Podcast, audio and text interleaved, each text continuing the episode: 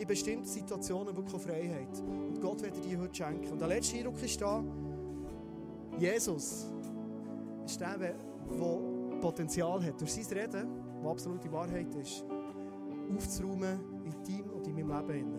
Das ist genau das, was er heute machen Sind wir bereit, den Ben mit einem warmen Applaus auf die Bühne zu bitten? So genial bist du heute da. Merci Ben, be welcome. So cool.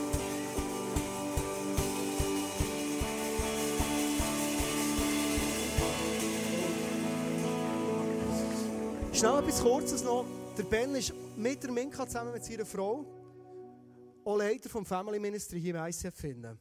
Und ihr werdet jetzt hier einen Kurs machen im ICF. Erzähl doch schnell heute promomässig von dem Kurs und dann kannst du loslegen, okay? Jawohl.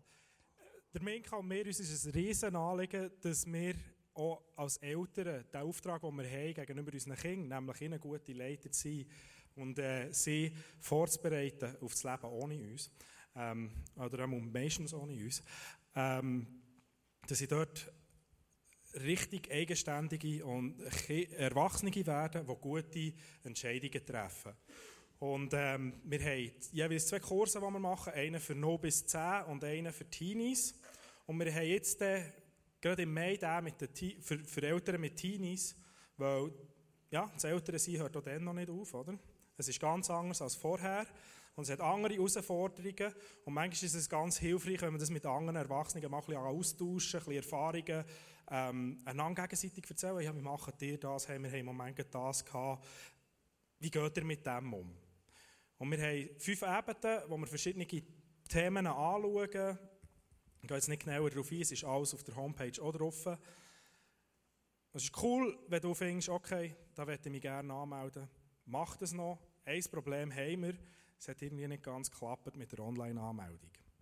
Das heisst, es sind auch schon Leute auf uns zugekommen und gesagt haben, ja, wir haben uns angemeldet, aber irgendwie hat das, haben wir da kein Feedback bekommen dazu. Und es ist so, bei uns ist keine einzige Anmeldung reingegangen. Das heisst, wenn ihr euch angemeldet habt schon, dann kommt doch bitte nach der Message schnell draussen am Welcome Point auf mich zu, damit ich es nochmal aufschreiben kann, damit wir wissen, wer das eigentlich sehr gerne dabei wird sein. Ich freue mich, es wird eine coole Sache und ähm, es ist ein mega cooler Kurs. Gut. Abrupter Wechsel, hä? ja, wirklich frei. Die neue Serie, die wir hier anfangen, finde ich der Hammer. Und der Andi hat es schon ein bisschen angekündigt, das ist in meinem Leben ein sehr zentraler Teil. Ähm, ich bin nicht christlich aufgewachsen, habe im 99 zum Glauben gefunden, weil ich ein Erlebnis hatte, wo mir gezeigt hat, hey, Gott ist real, Gott ist echt. Und dann habe ich da so gewisse ähm, erste Erfahrungen, so ein bisschen äh, unbeholfene Schritte im Glauben wollen machen. Und irgendwie habe ich nur so einen riesen Maßstab vor mir gesehen. Ein riesen Maßstab, wo ich gemerkt habe, da länge ich nicht, da länge ich nicht, da länge ich nicht. Und selbst hier unten länge ich immer noch nicht wirklich. Und das hat bei mir so einen Druck ausgelöst, dass ich das Gefühl hatte, ach komm, wir lassen das mal ein bisschen sein. Irgendwie, dass Gott real ist, das ist nicht fortgegangen, das ist da gewesen. Aber irgendwie habe ich diesen Maßstab nicht ausgehalten. Und dann, als ich irgendeinem Zeitpunkt habe ich wieder in die Kirche wollen, weil es mich wieder gezogen hat. Ich, ich sage es heute so, Gott hat mich einfach nochmal gerufen. Sehr fromm ausdrücken, aber ich empfinde es heute mit, äh, wirklich so, dass ich das Gefühl hatte, ich habe keine Chance gehabt. Es war eine Sehnsucht plötzlich in meinem Herz. Gewesen. Und dann habe ich mir aber näher gesagt, so, und jetzt das Ding da, der Maßstab, den ich sehe, den brauche ich nicht. Weil, wenn Gott der Gott ist, der er redet, der er sagt, dass er ist, dann wird er die Veränderung in mir schenken. Und das ist doch auch ein bisschen so das Thema vom Next Step, das wir haben, die Veränderung, die der Heilige Geist in uns bringt, dass wir, näher, dass wir ähnlicher werden wie Gott. Da habe ich gesagt, okay, lass, wenn du sagst, so sollen wir sein, und wenn du sagst, das ist Frucht von deinem Geist, dann will ich so erleben, dass das passiert in mir und dass ich frei bin, die Sachen zu tun, wo du da sagst, dass es eine Anforderung ist. Ich will das aus meinem eigenen Willen machen. Und im, in dem Innen habe ich gemerkt, okay, wenn ich wirklich frei sein will, die Sachen zu tun, dann muss ich auch genau hinschauen, ja, warum fühle ich mich in diesen Bereichen nicht frei? Warum habe ich dermaßen Mühe mit einer gewissen Vorstellung? Wie Gott ist. Was, wie wird das ausgelöst in mir? Und bei vielen Sachen habe ich etwas erkennen, dass der Gegenspieler, der Teufel, gewisse Lügen und Unwahrheiten in mein Leben hineingepflanzt hat und dort einfach hat Einfluss nehmen. Und vielerorts habe ich festgestellt, dass, und darum haben wir da das, das, das Bühnenelement getroffen, dass ich irgendwo ein Türchen aufgetan habe, das ihm das Anrecht hat gegeben, in meinem Leben innen Einfluss zu nehmen. Und zwar eben negativen Einfluss.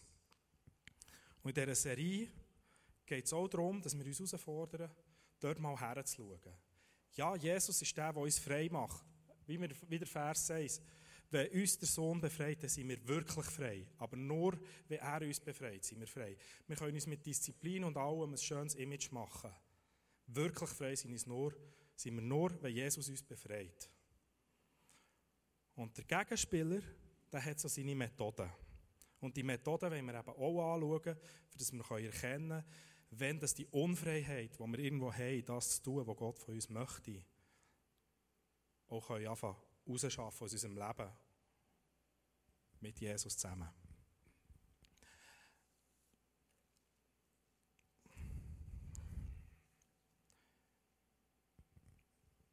Gut. Ich habe noch etwas zu der Serie zu sagen. Die Themen von dieser Serie bauen wahrscheinlich mehr als die von vorderen Serien aufeinander auf. Also es ist cool, wenn du es schaffst, jeden Sonntag hier zu sein, damit du nichts verpasst von dem. Es ist wirklich ein Thema, das wir gefunden haben, das können wir nicht an einem Abend durchbringen, aber es ist sehr aufeinander aufbauend. Also schau, dass du da bist und wenn du nicht kannst da sein Podcasts sind immer eine gute Sache, dann könnt ihr nachhören, was, was, was an diesem Sonntag gerade war. Es ist auch so, dass es unter der Woche wird Podcasts geben, die aufgeladen sind, zwei pro Woche, gell? wo, der, wo das Thema noch verteufeln. Wäre sehr schade in dem Sinn, wenn er so ein Puzzlestück fehlt vom Verständnis zum ganzen Thema. Weil ich finde, es hat ein riesiges Potenzial, wo wir können befreit werden können. Gut. Ich darf heute die Basis legen zu dieser Serie mit dem Thema unter fremdem Einfluss. Es geht darum, dass wir verstehen, dass wir können unfrei sein Und dass wir auch verstehen, warum. Und dass wir verstehen, dass Jesus uns wirklich frei macht. Also nicht irgendein religiöses Freisein, dass wir es vor das Türchen hängen können, sondern dass es im Herzen eine echte Freiheit ist.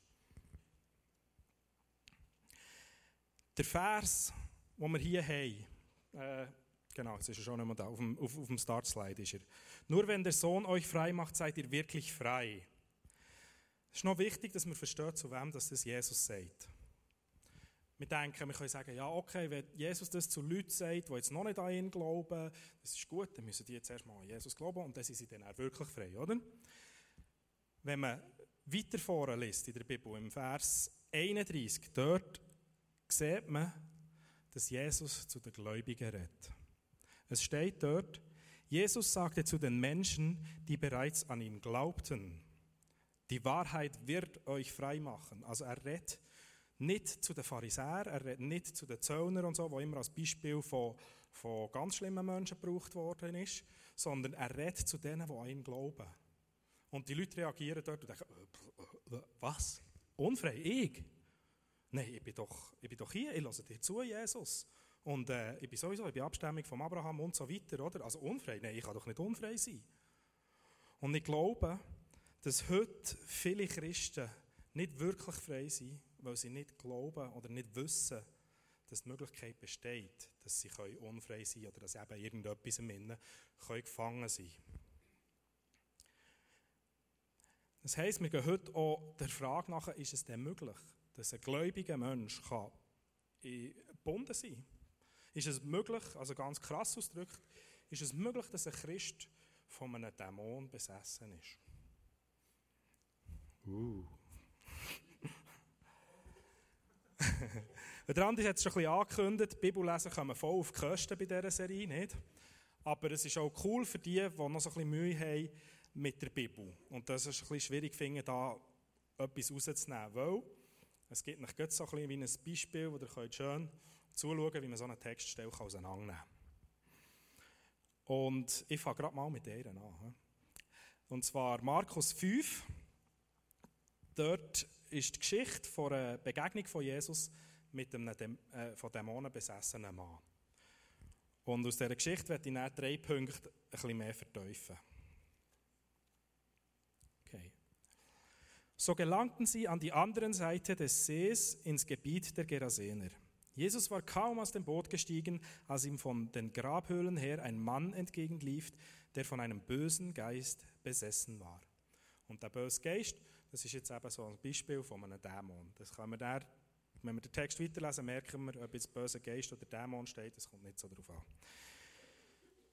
Dieser, dieser Mann lebte in den Höhlen und war selbst mit einer Kette von niemandem mehr zu halten. Jedes Mal, wenn man ihn Fesseln legte, was oft geschah, streifte er die Ketten von den Handgelenken und zerriss die Fußfesseln. Also müsst ihr das mal vorstellen.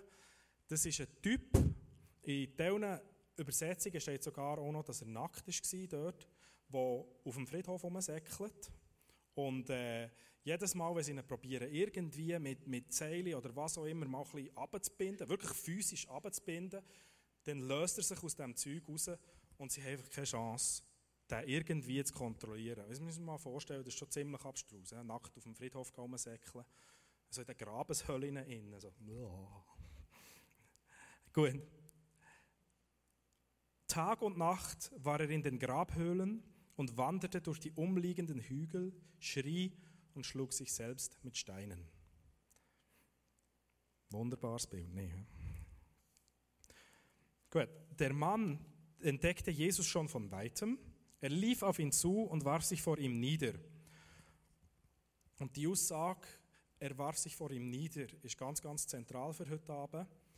Ähm, man könnte meinen, das ist so ein bisschen wie ein, wie ein, wie ein demütiges Unterwerfen. So ein bisschen, oder? Ja, klar, ein Dämon muss, muss sich äh, Gott unterwerfen, das ist die Hierarchie, die so ist.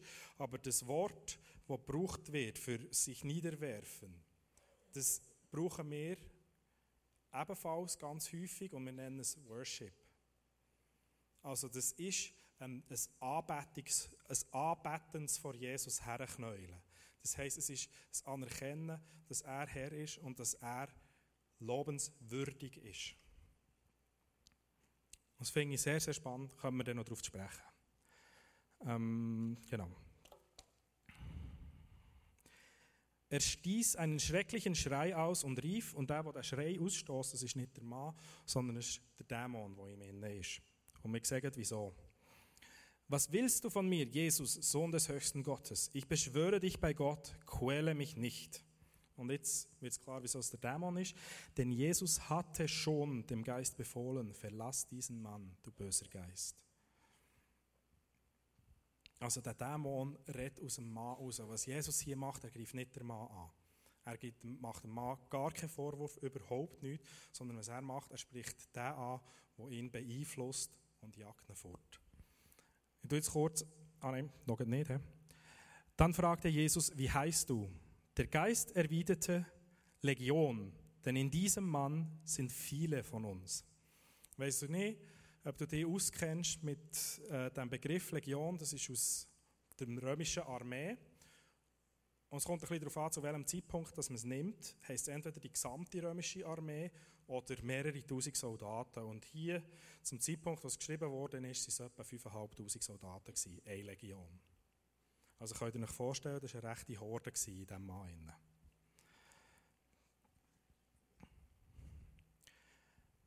Genau, und dann jagt Jesus die Dämonen aus dem Mann fort. Sie beten ihn noch, ob sie Zäune fahren können. Ähm, er gesteht ihnen das und es sind dann eine Herde von 2000 Säuen, die einfach sich selber entsorgt, sozusagen. Ähm, und die Hirten, die das beobachtet haben, die sind geflohen und haben das überall umerzählt. Und dann lesen wir jetzt weiter. Da kamen die Menschen von überall herbeigelaufen, um es mit eigenen Augen zu sehen. Schon Bald hatte sich eine große Menge um Jesus versammelt. Der Mann, der von Dämonen besessen gewesen war, saß ordentlich gekleidet da und war bei klarem Verstand. Also man muss sich vorstellen, der Typ, der sich vorher noch Steine geprätscht hat und nackt im Friedhof rumgesäckelt ist und nicht zu bändigen war, hockt da, angelegt, ganz schön sittlich und ist klar bei Verstand und kann diesen Leuten ganz normal Rede und Antwort stehen. Einfach so durch den Moment, wo Jesus diesen Dämonen sagt, fort.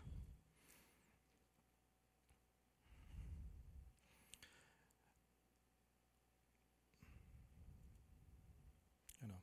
Als die Leute das sahen, bekamen sie Angst. Und das ist doch speziell, oder? Da könnte man denken, hey, genial, der Typ der ist jetzt befreit, der hat das alles nicht mehr. Der ist frei und kann wieder sein normales Leben leben. Aber was haben die Leute? Sie haben Angst. Und wenn wir dann weiterlesen, sagen sie zu Jesus, bitte lass sie Ruhe, geht fort. Warum haben die hier so dermaßen Angst? Die Frage beantworte ich nicht, die könnt ihr mitnehmen. Als Jesus wieder ins Boot stieg, bat ihn der Mann, der von Dämonen besessen gewesen war, mit ihm gehen zu dürfen. Und heute, das, den Begriff Dämonen besessen, den werden wir noch ein bisschen genauer anschauen und ich werde mal mit eurer Vorstellung davon spielen. Doch Jesus sagte zu ihm, nein, geh nach Hause zu deiner Familie und erzähle ihnen, was der Herr für dich getan hat, wie gnädig er gewesen ist. Da wanderte der Mann durch das Gebiet der zehn Städte und erzählte allen Menschen von dem, was Jesus für ihn getan hatte. Und alle staunten über das, was er ihnen berichtete. Der erste Punkt, den ich aus dieser Geschichte mitnehmen möchte, ist ganz simpel. Es gibt wirklich Dämonen.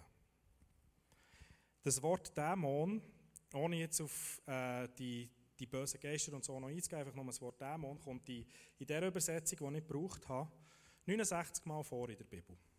66 Mal davon im Neuen Testament. Und von diesen 66, 62 Mal in den Evangelien, also in Matthäus, Markus, Lukas und Johannes. In vier Büchern der Bibel kommen die meisten, mit Abstand die meisten Erwähnungen von diesem Wort vor. Und dann habe ich mich so gefragt, warum nur in den Evangelien? Oder warum fast nur in den Evangelien?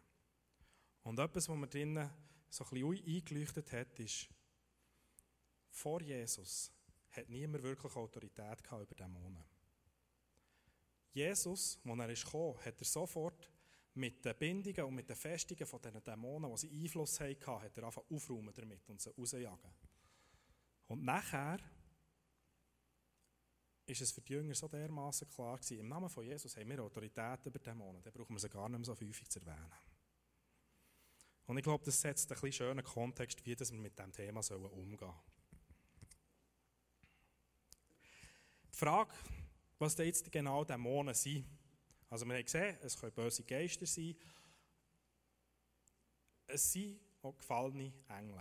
Also wo Satan gegen Gott rebelliert hat, ist er zum Himmel ausgeschossen worden und ein Drittel von allen Engeln sind mit ihm gefallen. Das sind die, die ihm unterstellt waren. Jetzt kann man denken, ja gut, okay, es ist ein bisschen schade, dass jetzt die haben müssen fallen überhaupt und äh, dass es Dämonen überhaupt gibt. Aber wenn du die Zahlen anschaust und du Zahlen gerne hast, so wie ich gerne habe, ähm, dann merkst du etwas und das ist eigentlich mega cool.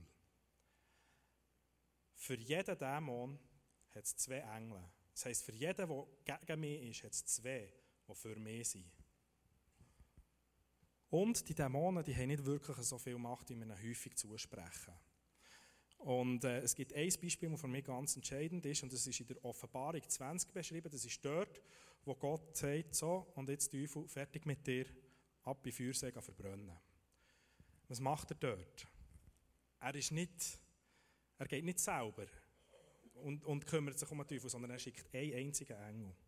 Er schickt einen Engel. Einer von diesen zwei Dritteln, die noch übrig bleiben, geht und geht mit dem Obersten von den anderen aufräumen. Also, auch das zeigt wieder so ein bisschen, nicht zu viel Macht diesen Dämonen zusprechen. Gut. Die Dämonen sind gefallene Engel, es sind böse Geister, die ein Einflussgebiet suchen. Ähm, C.S. Lewis, einer meiner Lieblingsautoren, nicht nur wegen Narnia, sondern vor allem auch wegen dem Rest, ähm, hat gesagt, dass der Teufel zwei Arten von Menschen über alles liebt. Und das sind Skeptiker und das sind die Abergläubigen.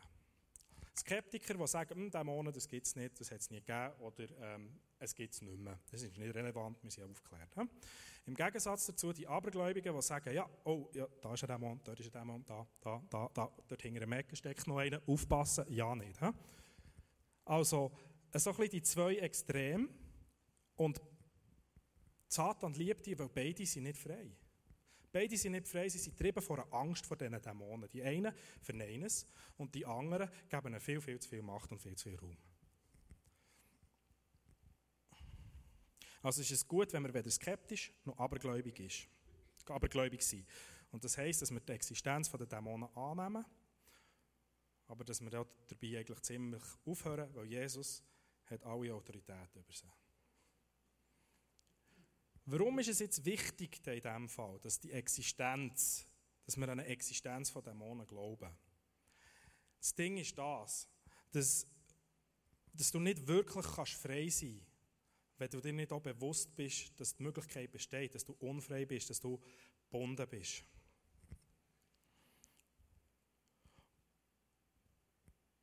Und was machen wir jetzt zum Beispiel, wenn Leute auf uns zukommen und merken, oder wir haben irgendeinem Bereich von unserem Leben haben wir ein Problem. Und dann gibt es Leute, die kommen auf uns zu und sagen, ah, oh, weisst, mach dir da nicht zu viel Sorgen, ähm, das, ist, das ist dein Fleisch.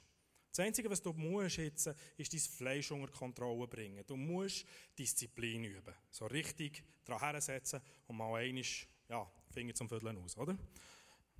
Und dann gibt es die anderen, die sagen, oh nein, nein, nein, äh, äh. Du hast einen Dämon. Du hast einen Dämon und der muss austrieben werden. Was du brauchst, ist ein Exorzismus. Ja, was brauchen wir denn jetzt? Brauchen wir Befreiung oder brauchen wir Disziplin? Und die Antwort darauf ist ja. Also wir brauchen beides. Wir brauchen für diese Sachen ist es eine Disziplinfrage und für andere Sachen ist es eine Frage von Befreiung im Sinn von einem fremden Einfluss, das Anrecht verbieten, weiter Einfluss zu nehmen.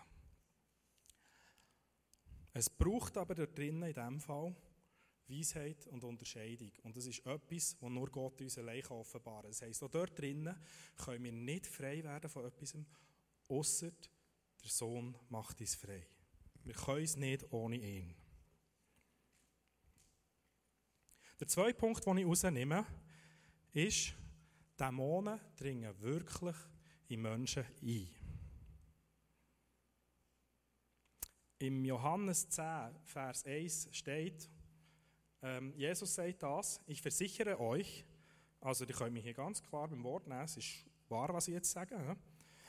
Wer sich über die Mauer in den Schafpferch schleicht, statt durch das Tor hineinzugehen. Und Jesus sagt später im Vers 9 im gleichen Kapitel, dass er das Tor ist zu dem Schafspferch. Der ist ein Dieb und ein Räuber. Für was kommt der Dieb und der Räuber? Dazu haben wir einen kurzen Clip.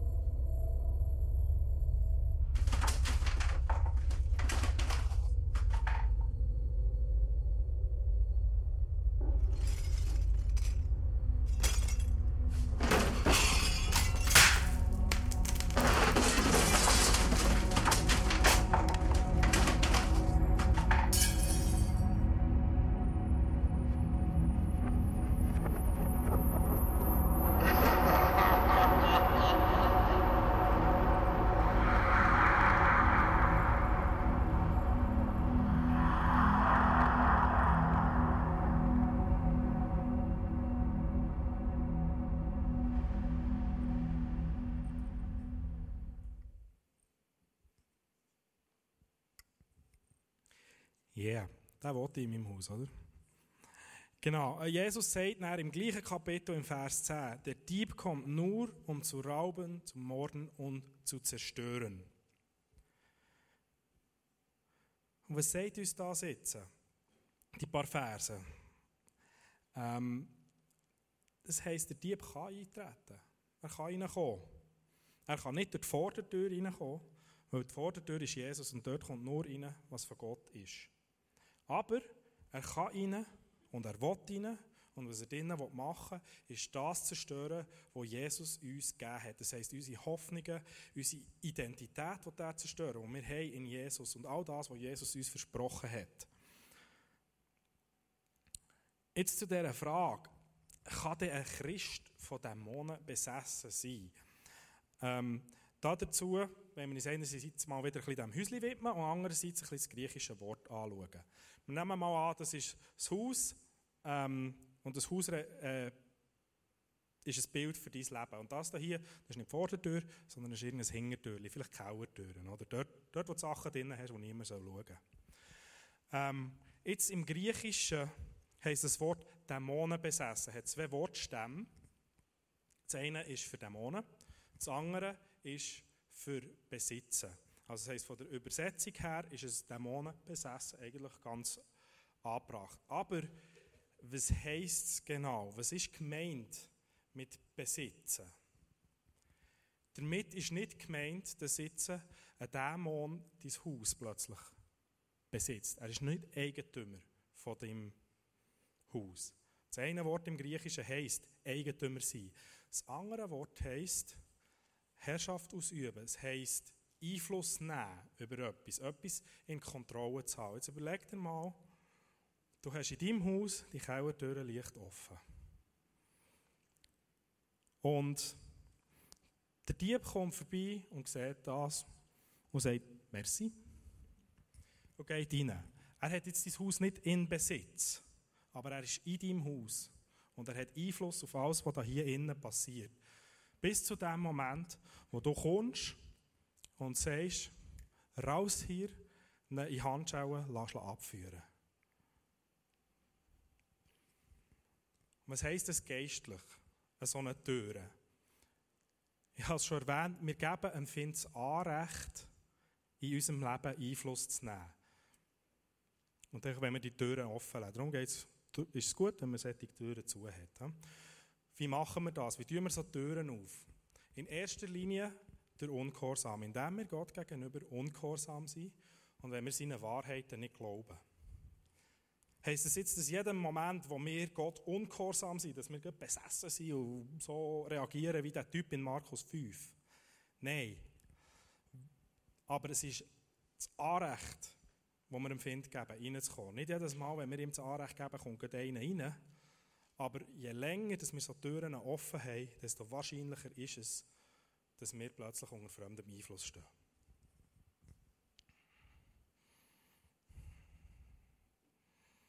Und schau, wenn wir unser Bild von Besessenheit ist sehr stark von Hollywood geprägt und das sieht also so ein bisschen aus wie die Geschichte aus Markus 5. Nicht Exorzist, ähm, Fratzen, äh, Umkotzen, ähm, alles mögliche Grusige, nicht Kopf verdrehen, so ganz da.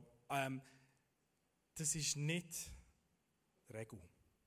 Es ist nicht die Regel von jemandem, der unter, unter dämonischem Einfluss steht. Es wäre jetzt für einen Dieb auch nicht besonders taktisch ähm, schlau, wenn er dermaßen eine, eine, eine, Szene macht, jedes Mal, wenn er in einem Haus innen ist. Weil dann wird er ja sofort entdeckt. Er ist einer, der nicht entdeckt werden. Er versteckt sich sehr gern. Ähm, es kann sich ganz einfach so äußern, dass du es nicht schaffst, dich so zu verhalten, wie du weißt, dass es Gott gerne möchte von dir. Also, es kann sich darin zeigen, dass du unfrei bist, Gottes Willen zu tun. Das längt schon, um zu zeigen, dass du unter Einfluss bist vom Wind. Und schau, wenn du findest, das ist jetzt schon eben hart, so eine Aussage, dann kann dir ähm, Mut machen, weil so eine Aussage ist nicht etwas Schlechtes, sondern es ist etwas Gutes. Weil wenn du anfängst einsehen, dass da in einem bestimmten Bereich in deinem Leben, das könnte ein findlicher Einfluss sein, dann heisst es auch, dass es nicht zu deinem Leben gehört. Dass es etwas ist, wo du das Anrecht hast, im Namen von Jesus zu sagen, Abflug. Genau, es ist etwas, wo du kannst befreit werden. In dem Moment, wo Gott dir so etwas zeigt, dann zeigt er es nicht für dich zu verdammen, sondern für dich zu sagen, hey, komm zu mir. Ich will dich frei machen von dem. Und Jesus kann befreien, er wird befreien und er will befreien. Das kann er aber nicht, wenn du dich gegen die Vorstellung wehrst, dass du könntest unter einem Einfluss stehen.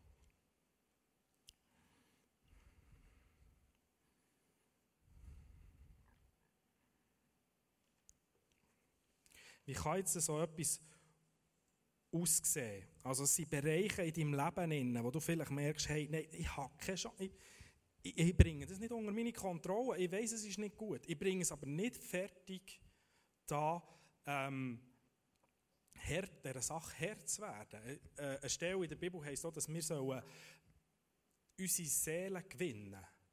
Dass wir sollen Herr werden über unsere Seele.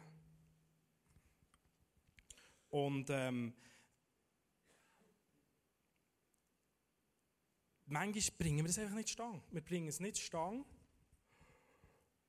Und dann brauchen wir Jesus. Ich, ein Beispiel, das vielleicht ein ganzes, also ein ganzes Perfiz ist, zum Beispiel, das ist Scham.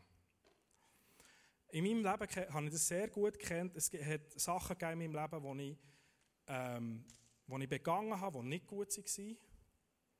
Und selbst dann, als ich dann gesagt habe, als ich zu Jesus bekam, die Sachen bei Jesus hergelegt habe und schon Jahrzehnte, wirklich Jahrzehnte, ich bin 32, also ihr könnt etwa ausrechnen, wie lange das von meinem Leben, dass ich diese Sachen mitgetragen habe, ähm, habe ich mir Vorwürfe gemacht. Ich habe mich, ähm, ich habe es schon lange, ich habe es nicht gut geheissen, was ich dort gemacht habe. Ich habe mich geschämt dafür, ich habe fast gekotzt, wenn ich daran gedacht habe, um es mal gut Deutsch zu sagen. Und das Perfide ist, wir denken dann so, ja, das ist gut, oder? Das ist Reue, das ist Buß, weil ähm, wir sagen damit, ja, das ist nicht gut, wenn wir uns so dermaßen über etwas schämen. Aber die Scham ist nichts anderes als offene Türen, wo der Teufel kann und Einfluss nehmen und uns abdrücken und uns unsere Identität berauben. So, wenn du jetzt das Gefühl hast, juhu, so richtig auferbauend. Ähm, keine Angst, der gute Teil kommt jetzt. Nämlich der Punkt 3, Jesus treibt es wirklich aus. Das können wir auch aus dieser Geschichte von Markus 5 mitnehmen. Die 2'500, 5'500, wie viele das auch immer waren, die Legion hat keine Chance gehabt. Jesus ist gekommen, raus und dem Typ ist es gut gegangen. Ähm, ich werde die zweite Stelle vorlesen aus Lukas 10, Vers 17 fortfolgend, das ist dort, wo Jesus die 72 Jünger, Jünger ausgesendet hat. Und jetzt kommen sie zurück und fangen an berichten. Die 72 Jünger kehrten voller Freude zurück. Herr, sagen sie, sogar die Dämonen müssen uns gehorchen, wenn wir uns auf deinen Namen berufen. Und was hat dann Jesus gesagt? Nein, wirklich? Ui, boah, das ist mehr, äh, als ich mir erwünscht hätte. Ja? Was wollte ich mit dieser Aussage sagen? Jesus sagt nach, ich sah den Satan wie einen Blitz vom Himmel fallen. Auch wenn ich glaube, dass Jesus hier in erster Linie auch Ermutigung gemeint hat für die Jünger, um zu sagen, hey, jetzt hat er es erlegt und jetzt äh, hat der andere, jetzt, jetzt geht es ihm Kragen. He? So habe ich auch das Gefühl, dass man es gut anders kann deuten kann und einfach sagen, was sagt jetzt Jesus hier? Und er sagt, ja, mhm. Das beeindruckt mich jetzt also nicht wirklich. Ja, hat er. Warum sage ich das so? Wo, der, wo Satan gegen Gottes, äh, also Gott rebelliert hat, ist er postwendend rausgeschossen worden. Er hat keine Chance gehabt. Und Jesus war dort dabei. Ich denke, wenn wir an Jesus denken, dann sehen wir vor allem die 33 ungefähr Jahre, wo er auf der Erde war. Wir vergessen dabei aber, dass er vor der Schöpfung beim Schöpfer war. Jesus ist Gott, er ist von Anfang an dabei gewesen, hat alles miterlebt, was war und wird sein. Und darum ist er auch von Satan nicht beeindruckt, weil Satan ist eine Schöpfung. Der Schöpfer ist nicht beeindruckt von seiner Schöpfung. Es gibt nichts, was die Schöpfung machen kann, was der Schöpfer überrascht. Passage geht dann weiter. Es ist wahr, ich habe euch Vollmacht gegeben, auf Schlangen und Skorpione zu treten. Und da sie wieder, das ist ein anderes Bild für Dämonen und die Geister nicht, und die ganze Macht des Feindes zu überwinden und nichts wird euch schaden können. Doch nicht darüber sollt ihr euch freuen, dass euch die Geister gehorchen. Also, was er sagt, warum freut ihr euch dermaßen über die Vollmacht? Dämonen sind Kleinkinderkram. Also jetzt wirklich, ähm, klar, ihr sollt wissen, dass ihr die Vollmacht habt. Aber jetzt habt ihr die Vollmacht über sie. Und jetzt hört auf, eine dermaßen eine riesen Macht zuzusprechen. Freut euch viel mehr, dass eure Namen im Himmel aufgeschrieben sind. Und das ist die wahre gute Botschaft, die er bringt. Wo er sagt, wenn du im Jesus Namen Autorität hast über Dämonen, ist es ein Zeichen dafür, dass Gott dir deinen Sohn, deine Tochter nennt. Und dass du Erbe bist von seinem Königreich, dass du Anteil hast an all dem, was Gott hat. Es geht weiter. Nun begann Jesus im Heiligen Geist vor Freude zu jubeln. Er rief, ich preise dich, Vater, du Herr über Himmel und Erde, dass du das alles den Weisen und Klugen verborgen, den Unmündigen aber offenbart hast. Ja, Vater, so hast du es gewollt und dafür preise ich dich. Und was hat er jetzt gemeint mit das alles? Dass ihre Namen im Himmel aufgeschrieben sind und dass sie Autorität haben über Dämonen als Zeichen dafür. Die Schlauen und die Weisen, die glauben nicht an die Existenz von Dämonen. Und darum haben sie auch keine Autorität über sie. Also wenn du es nicht wahrhaben willst, dass du kannst unter einem Einfluss stehen unter einem fremden Einfluss, kannst du nicht befreit werden. Und ich habe noch etwas für die, die sagen, ja, das ist ja gut und recht. Ähm, Jesus kann mich frei machen. Das, was ich gemacht habe, keine Chance. Das ist so dermaßen schlimm. Ich habe so viele verschiedene Sachen, die in meinem Leben nicht gut gelaufen sind. Der Rucksack auf meinem Rücken, das geht nicht. Ich möchte nochmal auf Markus 5 zurückkommen. Der Typ war von Legionen besessen. Er hat nackt auf dem Friedhof gelebt. Er hat sich Steine geschlagen. Hier sind alle zusammen angelegt.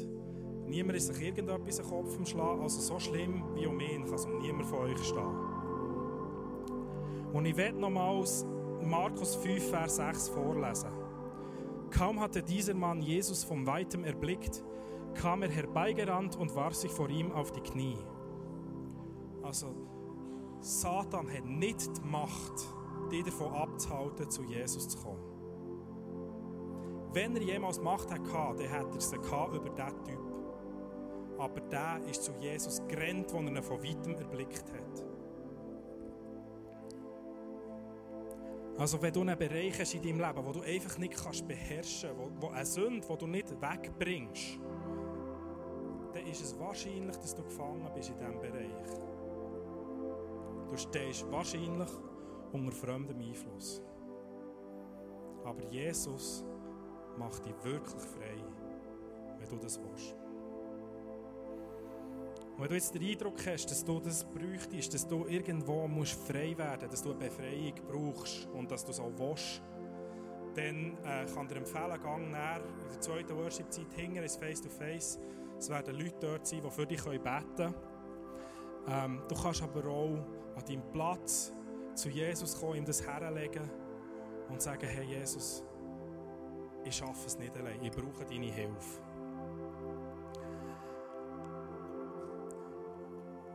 Weil denk daran, nur die, die nicht einsehen wollen, dass sie unfrei sein können, dass sie gefangen sind, die werden nicht wirklich frei. Das, äh, das Prophetie-Team hat noch mehr Eindrücke gehabt, wo cool ist, wenn du dann hingehen kannst, Face-to-Face für dich beten, wenn du den Eindruck hast, es, es, es spricht dich an.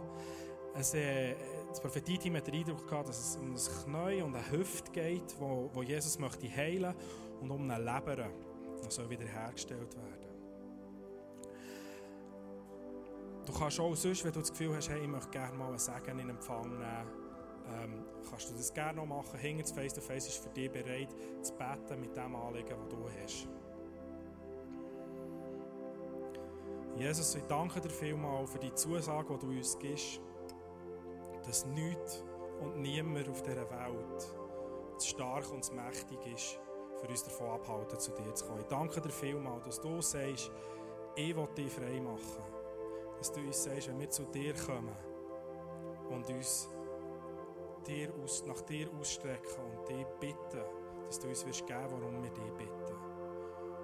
Und Vater, ich bitte dich, dass du zu unseren Herzen redest, dass du uns zeigst, wo dass du uns noch mehr in die Freiheit führen und dass wir die, was du uns sagst, freudig annehmen, weil es ein Zeichen ist dafür, dass, das, dass wir uns nicht mehr länger mit dem müssen in unserem Leben umschlagen sondern dass es ein Moment ist, wo du heilig hineinsprichst, wo du Freisetzung bringst. Vater, ich bitte dich, dass du unsere Herzen freisetzt, damit wir sie ehrlich und frei dir zuwenden können dass wir Freude haben an dem, was du uns gibst, dass wir Freude haben daran, an dich zu glauben, weil du der gütige Vater bist, das Vaterherz, das wir haben besungen dass wir das wahrnehmen können als dermaßen liebend, dass wir uns nicht vorstellen können, wie liebend das du kannst sein. Ich bitte, dass wir noch mehr dort erfahren können, wie stark das deine Liebe ist. Setz du uns frei, damit wir die Liebe voll und ganz erfahren können. Amen.